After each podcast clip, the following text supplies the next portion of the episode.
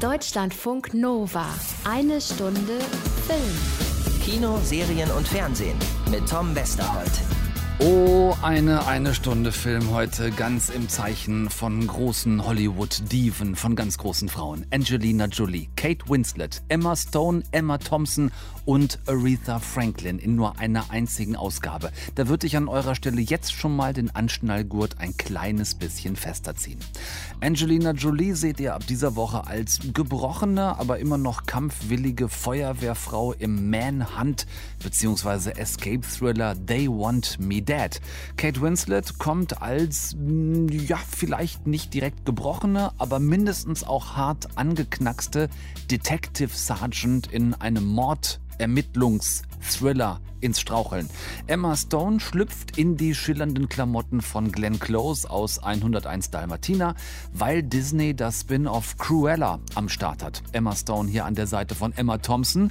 Double Trouble also. Und Aretha Franklin ist das Thema der neuen Biopic-Staffel Genius heißt dieses Mal Genius Aretha, ist die dritte Staffel der Serie.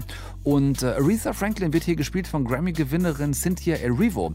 Die liebe Anna Wollner hat sie per Zoom getroffen und gesprochen und Anna ist natürlich heute auch wieder mit am Start. Das also die krassen Frauen in neuen Filmen und Serien. Außerdem haben wir noch ein neues Streaming-Portal für euch gefunden und natürlich auch direkt mal gecheckt. Sooner heißt es, also so wie in Sooner or Later, nur eben Sooner und nicht later. Und das ist, äh, wie es aussieht, eine ernstzunehmende Nicht-Mainstream-Alternative zu Anda. Anda, vier Großbuchstaben, A-N-D-A, habe ich äh, übrigens gerade eben erst erfunden, steht ab jetzt für die Anfangsbuchstaben der Big Four. Amazon, Netflix, Disney und Apple. Heißt bei uns jetzt Anda, weil, ja. Das ist unser Job. Ganz genau das. Deutschlandfunk Nova. Es ist der 1. Juni, meine liebsten Lieben. Das heißt, es ist noch genau einen Monat, bis die Kinos bei uns wieder flächendeckend aufmachen sollen. Man wird ja vorsichtig mit Konkretem in diesen Zeichen.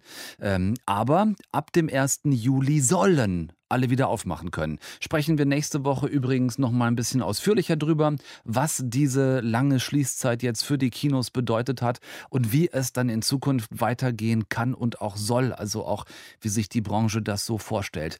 Trotzdem sind natürlich die Streamer etablierter als je zuvor, das haben wir gelernt über diese zurückliegenden jetzt 15 Monate.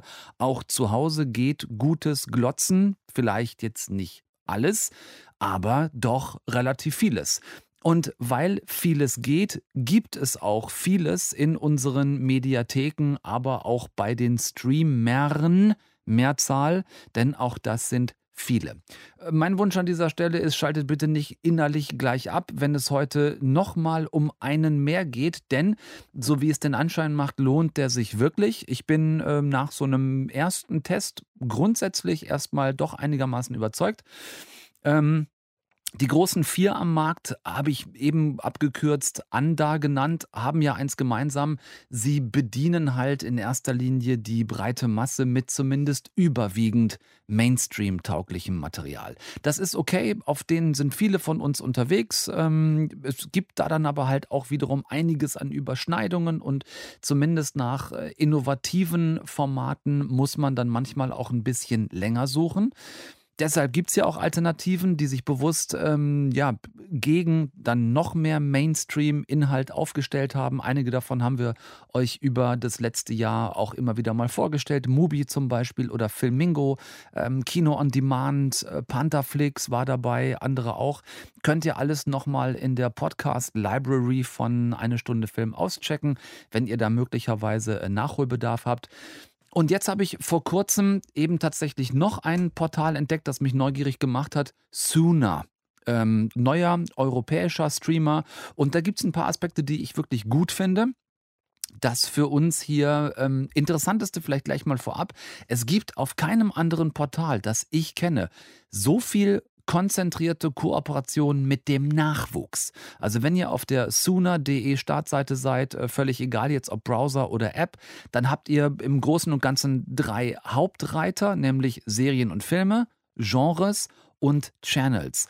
Und unter Channels findet ihr unter anderem dann direkt die Buttons Max Ophüls, Achtung Berlin, Diagonale Österreich oder auch Doc Leipzig, also Festivals, die sich ganz klar der Nachwuchsförderung widmen und deren Filme ihr hier abrufen könnt. Also Filme wirklich junger MacherInnen, die sonst teilweise außerhalb der Festivals dann nirgendwo mehr zu sehen sind, was oftmals einfach so schade ist. Und ähm, dazu habt ihr unter diesem angesprochenen Channels-Kanal aber auch noch Buttons wie ähm, UDK und DFFB. Ne? Also die äh, direkte Kooperation äh, mit der UDK, der Universität der Künste und der äh, DFFB, der Deutschen Film- und Fernsehakademie in Berlin. Das finde ich richtig cool. Also wirklich hier gucken zu können, was der Film Nachwuchs macht, äh, von kurz über mittellang bis Featurefilm, Doku oder whatever. Das ist wirklich äh, richtig gut gemacht. Also unter diesem Reiter äh, Channels lohnt sich das absolut, ähm, mal zu gucken, wenn ihr Bock auf Studentenfilme habt zum Beispiel. Ähm, die Reiter Filme und Serien und Genres sind klar. Da gibt es dann die bekannten Unterrubriken wie ne, Neu, Highlights oder auch derzeit beliebt, ähm, kuratiert von den Machern und nach und nach dann natürlich auch je nach eurem eigenen Sehverhalten mit einem daran ausgerichteten Algorithmus, wenn ihr das gerne wollt. Aber äh, bei jetzt auch schon angeblich über 2500 Inhalten ist es teilweise gar nicht so doof, wenn man mal was vorgeschlagen bekommt. Gerade im Indie- und Arthouse-Bereich, wo äh, suna.de äh, ganz klar zu Hause ist. Ähm, so, ähm, bei Genres ähm, habe ich auch noch ein cooles Feature gefunden. Neben halt klassischen Genres wie ähm, Drama, Dokus, Komödie, Thriller, äh, Horror, Crime ähm, oder Shorts für Kurzfilme, äh, fand ich auch ganz cool. Nämlich ähm, Queer als kompletten Unterbereich. So, das ist was, das gehört heute einfach dazu. Schön, dass das mehr und mehr langsam erkennen und dass es hier tatsächlich auch eine eigene Plattform bekommen hat, also queere Filme ähm, als, als eigenes ja, Unterthema ähm, im Bereich Genres. Äh, auch da gut sortiert, äh, lohnt es sich mal durchzugucken. Eins noch zur ähm, Funktionalität. Alles, was ich test gestreamt habe, war in absolut klarer, äh, ruckelfreier und bufferloser HD-Qualität. Also die Streams waren alle sehr stabil. Ähm, was den Ton angeht, Qualität ist ähm, ganz gut gewesen auf jeden Fall. Auf eine Sache müsst ihr euch einstellen. Es gibt tatsächlich mit wenigen Ausnahmen eigentlich nur Originaltonversionen bei allen Filmen. Das ist natürlich besser, als gäbe es nur auf Deutsch synchronisierte Filme, das ist völlig klar. Ihr müsst halt nur wissen, dass da dann zum Beispiel auch asiatische Filme in der Regel wirklich nur in der jeweiligen Landessprache anzugucken sind. Ähm, ihr könnt Untertitel dazuschalten. Ihr könnt die auch customizen, also sowohl ähm, die ähm, Schriftfarbe, Schriftart, Größe, das könnt ihr alles persönlich einstellen und dann auch so abspeichern, wie das für euch halt cool ist. Ich mag das zum Beispiel nicht, wenn Untertitel so riesengroß sind. Ich habe die gerne sehr klein, wirklich nur am Bildrand, damit sie eben nicht so viel Bildfläche wegnehmen. Das könnt ihr alles einstellen, aber äh, das allermeiste, also wirklich in Originalsprache. Und da rede ich jetzt nicht nur von englischen Filmen, wo das den meisten von uns ähm, nicht nur nichts ausmacht, sondern ja auch sehr willkommen ist, sondern wie gesagt auch bei Sprachen, die dann doch eher die wenigsten von uns verstehen. Da müsst ihr dann mit Untertiteln leben können. So. Mm, einen kleinen Pferdefuß habe ich noch hier auf dem Zettel stehen. Ähm, und der läuft unter der Überschrift What you see is not what you get. Ähm, es sind zwar alle Serien im jeweiligen Paketpreis enthalten äh, auf Suna, aber nicht alle Filme. Die meisten ja, das kann man so sagen, aber nicht alle. Das muss man auch wissen. Für manche, äh, zum Beispiel aktuell Siberia mit Willem Dafoe, müsstet ihr dann, wenn ihr den gucken wollen würdet, nochmal 4,95 Euro für ein 72-Stunden-Ticket zahlen oder 11,95 Euro, um den Film komplett zu kaufen und immer wieder ähm, streamen zu können das ist so ein Ding, da weiß ich bei einigen von euch, ja, das ruft so gemischte Gefühle hervor. Ne? Wenn man schon einen Abopreis zahlt, dann immer noch für einzelne Inhalte draufzahlen zu müssen. Ähm, Guckt es euch an. Damit sind wir übrigens dann auch bei den Preisen. Die Details, ich will die nicht alle ausbreiten. Checkt das bitte selber online. Aber um euch ein äh, Grundgerüst an die Hand zu geben, im Grunde geht's los bei einem Monatsabo von 7,95 Euro. Das geht dann hoch bis zum Premium-Abo für 14,95 Euro. Ob sich das lohnt, muss, wie gesagt, immer wieder jeder für sich selbst entscheiden. Ich mochte die Inklusion der Nachwuchsfestivals und der Filmschulen. Das finde ich ist wirklich sehr cool. Äh, wenn ihr da selber thematisch unterwegs seid, ist es ja schon immer ganz geil zu gucken, so wie, ne, wie machen das die anderen, was kommt da so nach, auch an Style, wie arbeiten die Absolventen jetzt gerade, wie unterscheidet sich das zum Filmemachen von vor fünf oder zehn Jahren. Das ist echt ganz geil. Ähm, Ihr müsst ja nicht sofort mit eurem Blut für Jahre unterschreiben. Ne? Auch hier bei Suna gibt es die Chance, das Ganze erstmal 14 Tage kostenlos zu testen. Macht das einfach mal, guckt euch da um. Eine Alternative zu Anda ist es auf jeden Fall. Ähm, wir behalten die Plattform auf jeden Fall mal im Blick und gucken mal auf so ein paar Monate gesehen, äh, ob sich das wirklich lohnt. Der erste Eindruck, das kann ich definitiv so sagen, ist äh, größtenteils gut gewesen. Den Rest checkt ihr selbst. Deutschlandfunk Nova. Eine Stunde Film. Anna, möchtest du gerne nochmal singen? Ein Dalmatiner, zwei Dalmatiner, drei Dalmatiner, vier Dalmatiner. Wenn wir das so steigern wollen bis zum 101., dann ähm, wird's eng. wird es, glaube ich, ja vor allen Dingen schmerzhaft für alle, die gerade zuhören. Wie viele, Anna, wie, wie viele, wie viele braucht man denn nun, um einen halbwegs adäquaten Mantel zu nähen? Ich, soll ich nochmal vorne anfangen oder soll ich direkt zur 101 springen? Du kannst gerne, du kannst direkt weiterspringen bis dahin.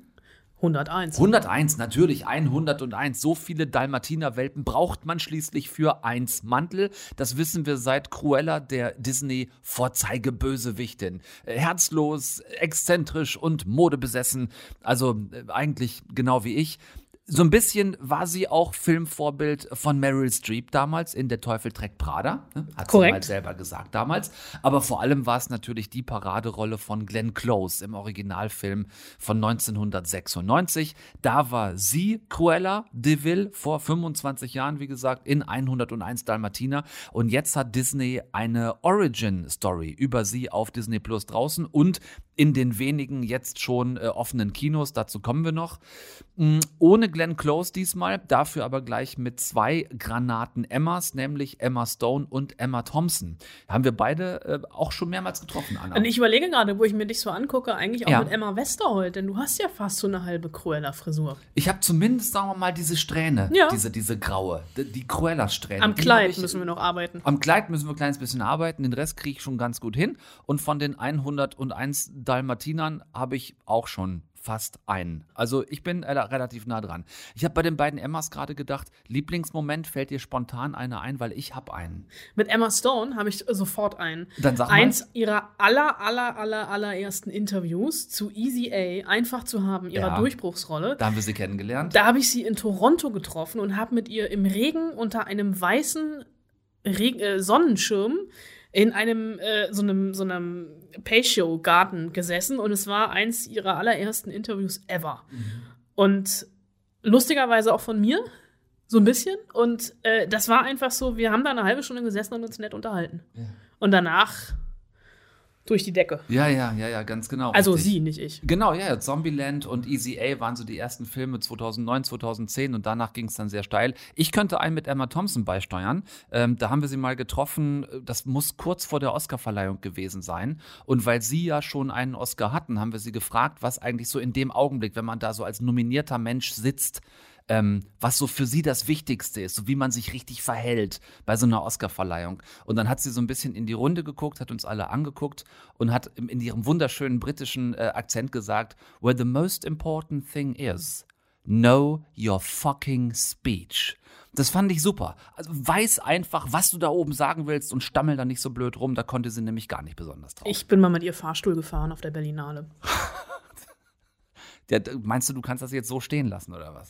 War, war nicht spektakulär. War ich, Geschichte ich war, fertig. ich war Geschichte fertig. Ja. Ich war am Fahrstuhl, sie stieg ein. Ah, sie ste- die und wir, Fahrstuhl. wir fuhren zwei Stationen, Stationen, zwei Stationen. Stockwerke, Genau. Fahrstuhl miteinander und dann stiegen wir beide aus. Na, Im Berlinale Palast sagt man schon Stationen. Man fährt da mit dem Fahrstuhl verschiedene Stationen. So groß ist der Berlinale Palast. So, ähm, schwoffen wir ab, ein klein wenig Ein vielleicht. Ähm, wir wollten über äh, Cruella de Vil sprechen. Und wenn es eine Origin-Story ist, dann müsste ich jetzt also nicht so ganz tief in die Trickkiste greifen, um dich zu fragen, ist es wohl möglicherweise die Geschichte, wie Cruella so böse wurde? Du solltest zur Kriminalpolizei gehen Aha. und Ermittler werden, denn Mhm. genau das ist das. Also, ich muss anders anfangen. Disney-Heldinnen bzw. Bösewichtinnen, die werden hier in ein vollkommen neues Licht gerückt, nämlich ist dieser Film strahlt eine Punk-Glam-Attitude aus, dass es fast schon wehtut. Also, Ist es Harley Quinn-esque?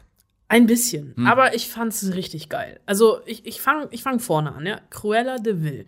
Diesen Namen muss man sich auf der Zunge zergehen lassen. Ich habe auch relativ lange gebraucht, bis ich verstanden habe, dass er zusammengesetzt ist aus cool, also grausam, und de Vil, also wie Devil, Teufel. Das wird hier auch durchdekliniert in diesem Film. Aber, und genau davon erzählt der Film eben, Cruella de Vil hieß natürlich nicht immer Cruella de Vil. Die hieß am Anfang Estelle, war ein ganz normales Waisenmädchen, die auf tragische Art und Weise ihre Mutter verloren hat. Immerhin sind wir in einem Disney-Film.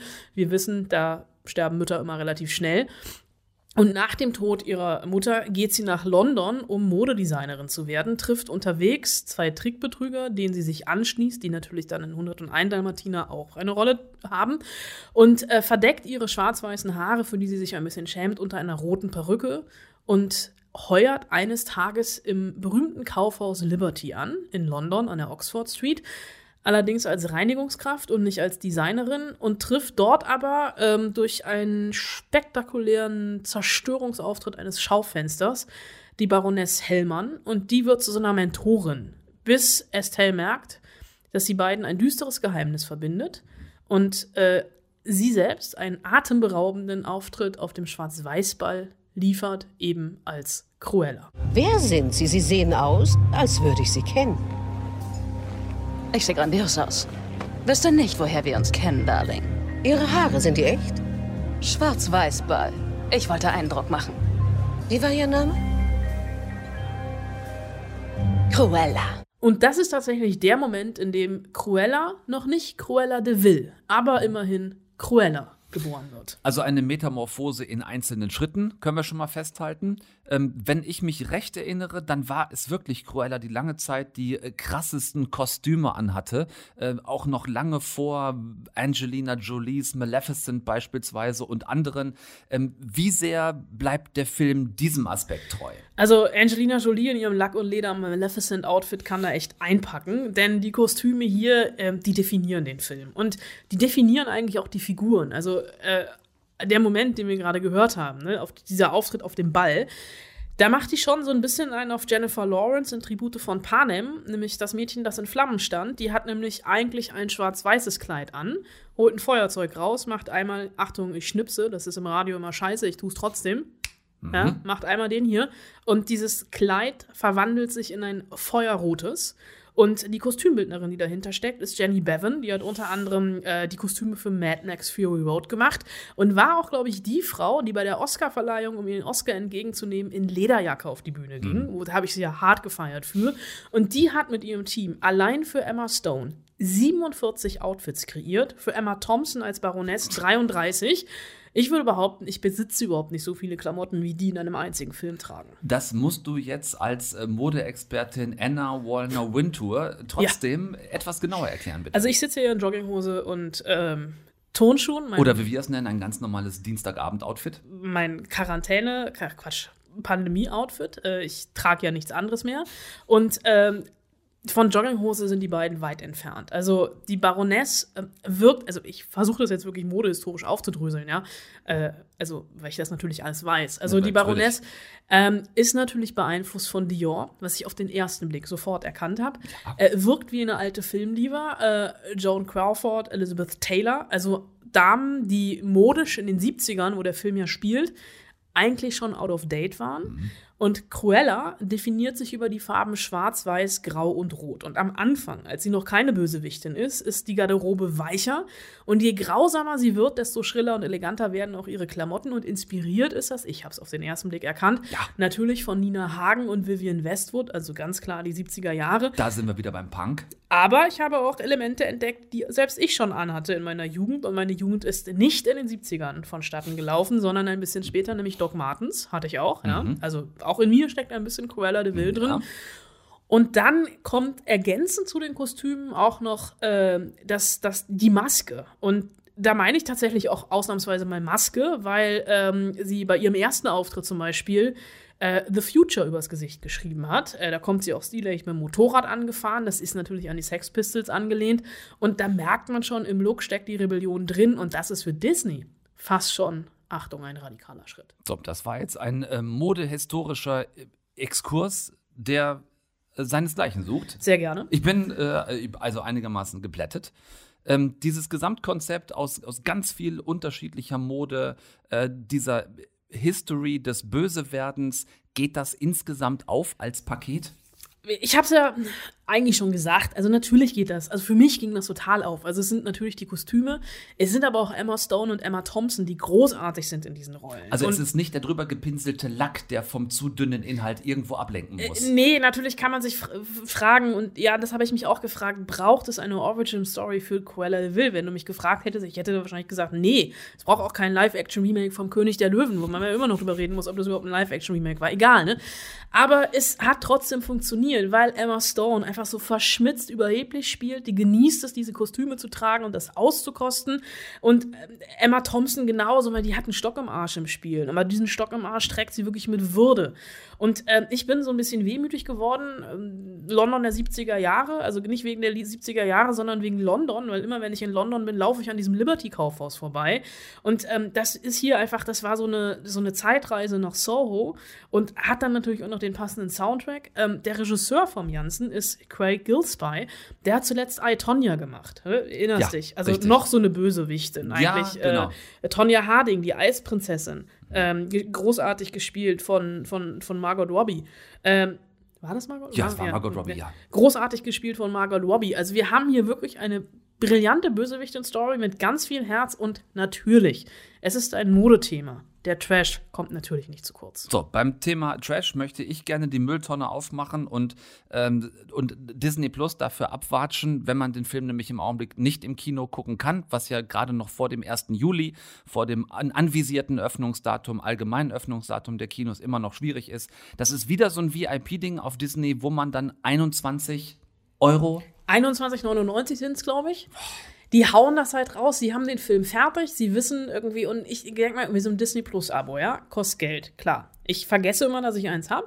Äh, und bin dann immer wieder überrascht, wenn ich es am Ende des Monats bzw. am Ende des Jahres bezahle. Ja. Äh, und ich denke mal, viele denken sich hier 21,99 Euro ist immer noch günstiger als ein Kinobesuch, weil Popcorn zu Hause ist billiger als im Kino. Wenn du mit mehreren Leuten gemeinsam guckst, vielleicht. Das stimmt. Also für einen alleine finde ich das völlig überzogen.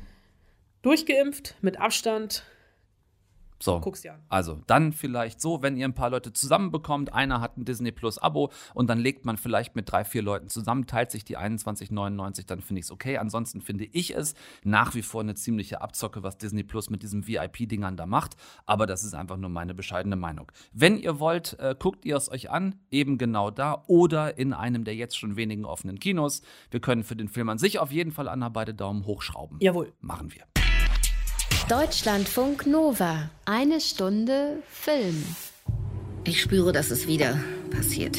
Die Erwartung der Menschen an mich etwas zu sein, für das ich mich nicht gut genug halte. Ich bin Detective. Das Easttown Police Department hat eine Leiche gefunden. Ja, so fangen viele gute Krimis an. 400 Jahre Tatort im ersten können sich schließlich nicht irren und auch Agatha Christie und Alfred Hitchcock nicht. Also geht's auch in Mare of Easttown mit einer Leiche los und zwar mit der Leiche einer 16-jährigen Schülerin, Mutter eines ungeplanten Kindes. Mare steht hier nicht zwingend für das englische Wort für Stute, sondern für den Namen der Hauptfigur Mer Sheehan, die Detective Sergeant, die hier in diesem Mordfall ermittelt. Und, no Spoiler, wirklich Hammer granatenmäßig gut von Kate Winslet gespielt wird. Sieben Folgen, a jeweils knapp eine Stunde, seit ein paar Tagen auf Sky draußen, so ein bisschen scheibchenweise. Ähm, hatten mir einige von euch dringend empfohlen, mir das anzugucken, unter anderem auch mein guter Freund Totek aus Oberhausen. Vielen Dank euch allen für den Tipp. Das erste, was in dieser Serie auffällt, ist, dass hier sind nicht die plakativ hippen New York US of A und auch nicht die plakativ dangerousen South LA US of A, sondern das hier ist das viele dazwischen, wie wir es teilweise aus Filmen kennen wie Hillbilly Elegy mit Amy Adams oder teilweise sogar aus äh, Winter's Bone mit Jennifer Lawrence. Es sind wirklich die unhippen, runtergekommenen Hinterwäldler USA mit ganz viel unzufriedener Kleinstadtbevölkerung, hoher Arbeitslosigkeit und niedrigem Bildungsniveau irgendwo in Pennsylvania, eben in dieser Stadt Easttown. Ich habe es für euch nachgeguckt, es ist keine fiktive Romanstadt, sondern Easttown in Pennsylvania gibt es tatsächlich findet ihr im Nordosten der USA. Ziemlich unfreundliches Klima, äh, gerne mal nass-kalt. Knapp 11.000 Einwohner aktuell, 10.500 davon unmittelbar miteinander verwandt. Gut, das war jetzt böse und gelogen, aber ihr wisst, was ich meine. Etwas Großes zu leisten, ist überbewertet. Denn dann erwarten das die Menschen von einem. Ständig. Genau das. Und in diesem Excuse My French Kuhkaff ermittelt jetzt die örtliche Detective Mare in diesem Mordfall. Was besonders prekär ist, weil schon vor längerer Zeit war ein anderes junges Mädchen aus Easttown verschwunden, spurlos. Und bis heute konnte die Polizei also auch mehr nicht klären, was mit dieser Schülerin passiert ist.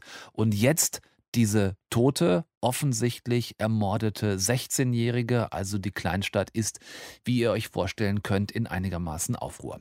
Äh, packend geschrieben von Brad Inglesby die ganze Story, weil der Mord in dieser Story hier letzten Endes eigentlich auch nur die Substanz ist, die das ganze Spinnennetz klebrig macht, das sich durch diese ganze versiffte Kleinstadt zieht. Äh, alle scheinen sich hier von Kindheit an zu kennen. Das heißt auch, dass alle scheinbar alles über alle anderen wissen und alle haben irgendein mehr oder weniger fettes Problem im eigenen Stall zu Hause. Und das gilt auch für ähm, Detective Sergeant Mare. Die lebt, Achtung jetzt, die lebt mit ihrer Mutter, ihrer Tochter und ihrer Enkeltochter in einem Haus. Alle fetzen sich ständig miteinander und das ist noch nicht mal der tiefste und dunkelste Graben dieser Familie. Den mag ich an dieser Stelle aber einfach nicht spoilern. Ähm, viele eher unbekannte SchauspielerInnen rund um eine unfassbar brillante Kate Winslet, die mittlerweile, habe ich gerade hier nochmal so gedacht, eine wirklich so präzise, ähm, tödliche Miniaturmimik hat, wie Meryl Streep, ähm, hat mich hier tatsächlich sehr an sie erinnert. Gerade so das Spiel um die Augen äh, drumherum, wenn Kate Winslet mit ganz wenig Mimik so wahnsinnig viel in der Lage ist auszudrücken. Äh, wirklich Hammer. Ähm, ich habe jetzt die ersten vier von den insgesamt sieben Folgen gesehen. Ich habe in diesen vier Folgen bisher noch nicht eine durchweg sympathische Figur entdeckt. In dieser äh, tristen, immer grau-braun kolorierten Schneeregenstadt voller vom Leben enttäuschter Selbstbemitleider. Und trotzdem oder vielleicht auch gerade deswegen packt einen die Story wirklich so am Kragen und lässt einen nicht mehr los. Ist nichts zum Nebenbei gucken, weil es viele Handlungsstränge parallel gibt ähm, durch ja, diese im örtlichen Spinnennetz verhedderten Familien und Schicksale. Also ist schon was zum wirklich genauer hingucken. Lohnt sich aber sehr. Es ist eine Crime-Thriller-Serie vom Feinsten mit einer Kate Winslet, ich kann es nicht oft genug sagen, die vermutlich in ungefähr 30 Jahren die Meryl Streep von heute sein wird. Deutschlandfunk Nova. Eine Stunde Film. An wen genau, Anna, könnten die Leute beim Wort Genie denken, jetzt mal außer automatisch an uns beide? Fällt mir nichts ein. Ich hatte uns im Kopf. Ich hatte uns auch sofort im Kopf. Vielleicht, wenn wir so einen kleinen Hint geben in Richtung Serienwelt und das Genie schon im Titel So, da gibt es jetzt gerade aktuell eine dritte Staffel, eine Anthologieserie, die genau das tut. Die hat den Genius im Titel und kümmert sich um die großen Köpfe und Genies der vergangenen Zeit. Der erste zum Beispiel, der erste große Kopf war Albert Einstein in der ersten Staffel. Dann kam Picasso. Die vierte Staffel, Anna, ist dann über uns beide. Ja. Ich gehe zumindest fest davon aus. Wer spielt dich? Ähm, du, dachte ich. Okay, spielen wir uns gegenseitig. Dachte ich schon, ja. Damit es ein bisschen Abwechslung irgendwie Ja. reinbringt, dachte ich, könntest du mich spielen, ich spiele einfach dich. Ähm, vorher haben wir jetzt noch diese dritte Staffel und die dreht sich um die Queen of Soul, Genius Aretha, heißt die neue Miniserienstaffel ab Freitag, 4. Juni, auch auf Disney Plus. Du hast schon reingeguckt, Anna, und du hast mit Hauptdarstellerin äh, Cynthia Erivo gezoomt. Lass uns ganz vorne anfangen. Erstmal, was macht Aretha Franklin außer zu einer großen Soul-Sängerin äh, jetzt auch noch zum Genie? Also ich als explizite, wir hatten es eben schon, Mode-Nicht-Auskennerin, jetzt als Musik-Nicht-Auskennerin würde sagen, ihre Musik ähm, ist ein bisschen einfach und kurz gedacht. Und Cynthia Erivo kann das ein bisschen genauer definieren. well, in the practical sense, she didn't read um, or annotate music, but still was able to compose and create with musicians, um, which I think is incredible. She didn't read music, so but still played like a concert pianist. Her uh, she learnt by ear to play piano, which is wild, especially since she was able to, I guess, create some chords that most musicians wouldn't be able to even fathom. Um, and on top of that, it was the way in which she was able to connect music to real life uh, um, experiences and emotions and managed to also connect that to everybody else who was able to listen. Th- There is a reason why she was she's listened to a- across the world, um, and everyone seems to be able to relate.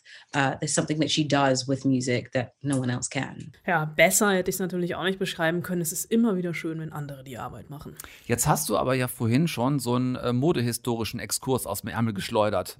Kann dich also auch hier nicht einfach so vom Haken lassen. Äh, du müsstest jetzt wenigstens uns bisher Unwissenden erzählen, wie genau Aretha Franklins Geschichte hier jetzt erzählt wird. Das Gute ist, ich habe äh, die Hälfte der Serie gesehen, stecke also total drin im Thema und äh, diese Serie hat eigentlich, also erstreckt sich über drei Dekaden. Es ist die klassische Miniserie als Biopic angelegt, springt aber wieder, immer wieder hin und her zwischen Aretha Franklins Kindheit, wo sie sehr viel Zeit mit ihrem Vater verbracht hat, äh, Reverend Franklin, ähm, das Ganze in strengem Schwarz-Weiß gefilmt, bis sie das erste Mal im Gottesdienst ihres Vaters ein Solo singt, die Kamera sie so 360 Grad mäßig umkreist und wie aus dem Nichts der Farbschalter angeht und die andere Ebene, also dieses Die Diskokugel in der Kirche von der Decke Nein, kommt. soweit nicht. Das haben Okay. sie sich nicht getraut. Ja. Aber wir haben dann natürlich noch äh, die, jetzt hätte ich was Gegenwart gesagt, die, die Blüte ihrer Karriere, also ihr hart erkämpfter Ruhm Ende der 60er Jahre.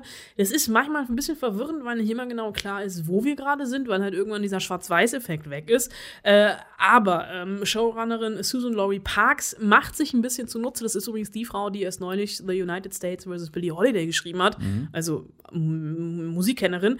Ähm, die, die nutzt aus, dass ähm, viele, da würde ich mich auch tatsächlich dazu zählen, die Musik von Aretha Franklin kennen, aber nur wenige etwas wirklich über ihr Leben wissen. Und ähm, ich weiß nicht, da bist du wahrscheinlich auch, also eher auf meiner Seite. Mit, ja, du definitiv. Kennst, ja. Musik, ja, das übers Leben von Aretha Ja. Franklin könnte ich auch nur wenig sagen. Das allerdings hat dann den Effekt, dass die acht Folgen mal ja so ein bisschen wie eine Seifenoper wirken, mal wie ein Musikdrama und eintauchen ins komplexe Familienleben. Aretha Franklin zum Beispiel war mit 12 und mit 14 Jahren ungewollt schwanger und hat diese Kinder tatsächlich auch bekommen. Also ist sehr, sehr früh Mutter geworden. Das wird in der Serie nur angerissen. Was mehr ausdekliniert wird, sind natürlich die Schwierigkeiten gewesen, als Frau in der rassistisch und sexistischen Musikbranche Fuß zu fassen. Und am Ende ist es eigentlich eine Serie oder ist es ein Porträt einer Frau, die versucht, unabhängig zu werden, vor allem von den Männern ihres Lebens, nämlich ihrem dominanten Vater und ihrem ersten Ehemann und Manager Ted. Große Frage bei diesen Musik-Biopic-Umsetzungen ist natürlich immer, welche Rolle spielt die Musik in der Serie jetzt? Also wird mehr oder weniger gesungen als beispielsweise in Ma Rainey's Black Bottom, wo ich sagen würde, da war die, die Hälfte gesprochen, die Hälfte gesungen, ungefähr. Ganz so viel ist es hier nicht, einfach weil es acht Stunden sind insgesamt äh, oder sogar ein bisschen mehr. Äh, aber natürlich spielt die Musik eine, eine tragende Rolle. Und wir sind ähnlich wie bei Ma Rainey's Black Bottom mit Viola Davis, immer wieder im Studio bei den Aufnahmen. Und da ist die Serie dann auch ganz bei sich. Und ich hatte dann immer eine Gänsehaut, wenn Cynthia Erivo gesungen hat. Change, change, change.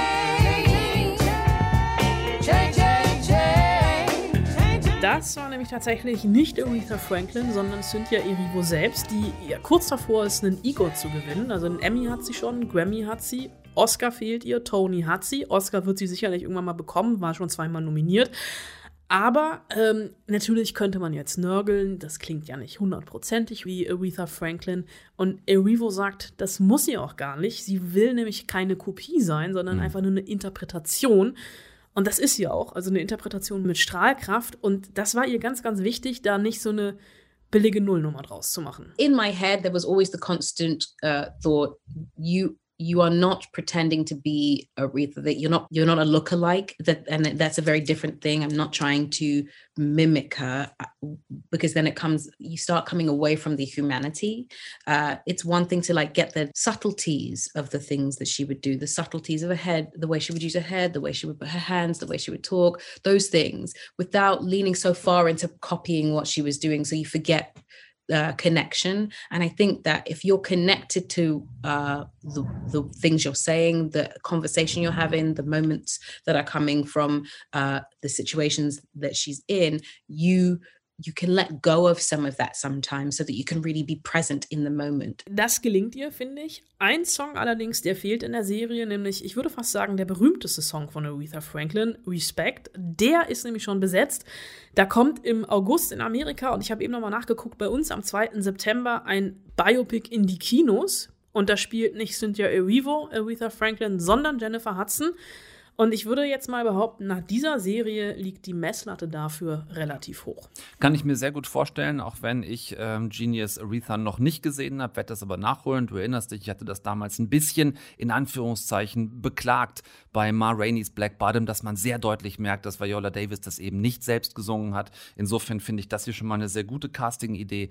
Wenn ihr Bock drauf habt, ein bisschen mehr über Aretha Franklin zu erfahren, als nur was für Hits sie hatte, dann könnt ihr das tun. Wie gesagt, jetzt ab Freitag, 4. Juni auf Disney Plus. Dieses Mal dann ohne nochmal weitere Extrakosten. Ähm, macht es, äh, es lohnt sich. Macht's billiger. So, macht's billiger, genau. Deutschlandfunk Nova. Eine Stunde Film. Du musst in den Feuerwachturm? Wieso? Ich habe wohl Glück gehabt, schätze ich. Ja, Hannah muss auf den Turm, denn Hannah war ein böses Mädchen und die kommen nicht in den Himmel, sondern auf den Feuerwachturm. Wir sind in They Want Me Dead und Erinnert ihr euch eigentlich, dass wir neulich mal so über strange deutsche Filmtitel für internationale Filme gesprochen haben? Äh, wenn nicht, dann hört es gerne nach im Podcast vom 27. April. Da haben wir das mal ein bisschen ausführlicher thematisiert. Also das hier, das ist definitiv so einer. They Want Me Dead ist nämlich nicht etwa der Originaltitel, sondern es ist die deutsche Filmtitelversion vom Originaltitel Those Who Wish Me Dead, was wiederum der gleichnamige amerikanische Buchtitel war. Fragt mich nicht, was sowas soll. Die böse Hannah, ähm, Boss Lady und Enfant terrible der örtlichen Feuerwehr wird hier in bester Lara Croft-Manier gespielt von Angelina Jolie. Und eigentlich sollte dieser Film auch international ins Kino kommen und äh, wegen Corona ist er jetzt halt erstmal auf Sky gelandet. Die haben sich den unter den Nagel gerissen. Ähm, natürlich ist das. Ähm, was Hannah hier macht. Ich überlege gerade, ob das schon zu viel gespoilert ist, äh, wenn ich das sage. Aber nein, für den Hintergrund der Geschichte ist es eigentlich wichtig, das zu wissen. Also ähm, Hannah ich sag's mal so vorsichtig, war vor Jahren mal Einsatzleiterin bei einem äh, wirklich krassen Waldbrand und hat dort einen schwerwiegenden Fehler begangen. Ich habe mich bei der Windrichtung geirrt. Ich hätte zu den Kindern rübergehen sollen. Dann wärst du jetzt auch tot. Drei Jungs waren es damals, die wegen ihrer Fehleinschätzung des Feuers nicht mehr gerettet werden konnten und davon hat sich Henna bis heute nicht wirklich erholt. Und äh, ja, jetzt setzt sie ständig, könnte man fast sagen, wie so ein übertestosteroniger Zuchthengst ihr eigenes Leben aufs Spiel ähm, und ist dieses Mal deswegen halt äh, quasi als ja, Dienstdisziplinarmaßnahme ähm, auf diesem langweiligen Waldbrandaussichtsturm gelandet. Der bleibt so lange langweilig, bis ja, bis da dieser kleine blutverschmierte Junge durch den Forst irrt. Hanna so zu ihm und fragt: Aber Rotkäppchen, warum hast du so blutige Ohren? Nee, das war ein anderes Märchen. In diesem hier ist er so. Hey, stopp! Ich werde dir nichts tun. Ich will nur sehen, woher das Blut kommt. Das ist nicht mein Blut. Steckst du in Schwierigkeiten? Na, es steckt sich raus, dass der Junge absolut in Schwierigkeiten steckt. Er ist nämlich ein Mordfall-Kronzeuge und zwei Killer sind ihm im Wald auf der Spur und der Rest des Films ist dann quasi ein ziemliches Geballer. Äh, klar ist, diese ganze Feuerwehrfrauennummer würde natürlich keinen Sinn ergeben, wenn das trockene Fichtendickicht nicht zum tüchtigen, blickdichten Fichtenknicklicht würde. Also Feuermarsch, alles in Brand und da kann Henna dann versuchen, wieder gut zu machen, was sie vor Jahren mit diesen anderen drei Jungs, die da eben angesprochen worden sind, böse verkackt hat. Es ist ein klassischer Redemption-Thriller äh, und grundsätzlich auch spannend gedreht, äh, tolle Kamera, Kamera, bisschen, ja, bisschen viel Drohne vielleicht über diesen riesigen amerikanischen Wäldern. Also die fliegt da so hin und her und so bei der siebten, achten oder neunten Einstellung merkt man halt schon so ein bisschen, ja gut, Drohne kostet halt nichts, ne? Äh, liefert Milliarden Baumkronen in einem einzigen Shot und wir haben die Dinger, also benutzen wir sie verdammt nochmal auch, denkt sich Hollywood so. Deshalb wird das im Augenblick ein bisschen inflationär vielleicht auch eingesetzt. Ähm, wo wir bei inflationär sind, vielleicht auch ein bisschen viel unrealistisches Überleben in gut 300 Grad Waldbrandtemperatur, bisschen weniger Feuer unterm Arsch wäre vielleicht auch ein bisschen besser gewesen. Und äh, dieser zwölfjährige Junge, der vom Australier Finn Little wirklich grundsätzlich toll gespielt wird, dem haben sie leider viel zu alte Dialoge geschrieben. Da habe ich mich gefragt, was soll das? Der redet und reagiert in einigen Szenen wie ein 25-Jähriger und das wirkt dann oft leider total überheblich. Dafür kann Finn Little aber nichts. Das haben sie ihm, wie gesagt, einfach nicht besonders gut geschrieben. So, Zusammenfassung: äh, Firefighter, Action, Thriller mit einer standardmäßig guten Angelina Jolie. Dass die sowas kann, das wissen wir längst.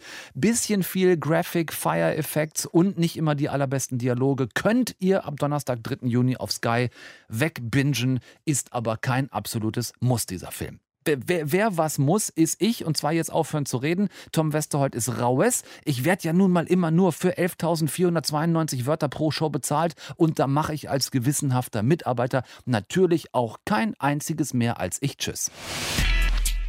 Deutschlandfunk Nova. Eine Stunde Film. Jeden Dienstag um 20 Uhr. Mehr auf deutschlandfunknova.de.